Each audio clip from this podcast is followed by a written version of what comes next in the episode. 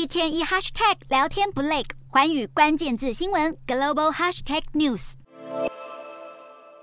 泰国和越南是全球第二和第三大的稻米出口国，而目前两国也要决定合作，要抬高稻米的价格。这在全球粮食价格高涨之下，对买家和消费者而言，无疑是一个坏消息。好，根据数据，泰国和越南的糙米产量占全球产量大约百分之十，而全球总出口量更有大约百分之二十六是来自这两个国家。他们会选择合作，除了是想要加强在在全球稻米市场的溢价空间，同时也希望可以让两国农民的收入增加。目前，泰国和越南官方都还没有透露价格上涨何时会生效，但是已经为全球粮食危机又带来了一项新的变数。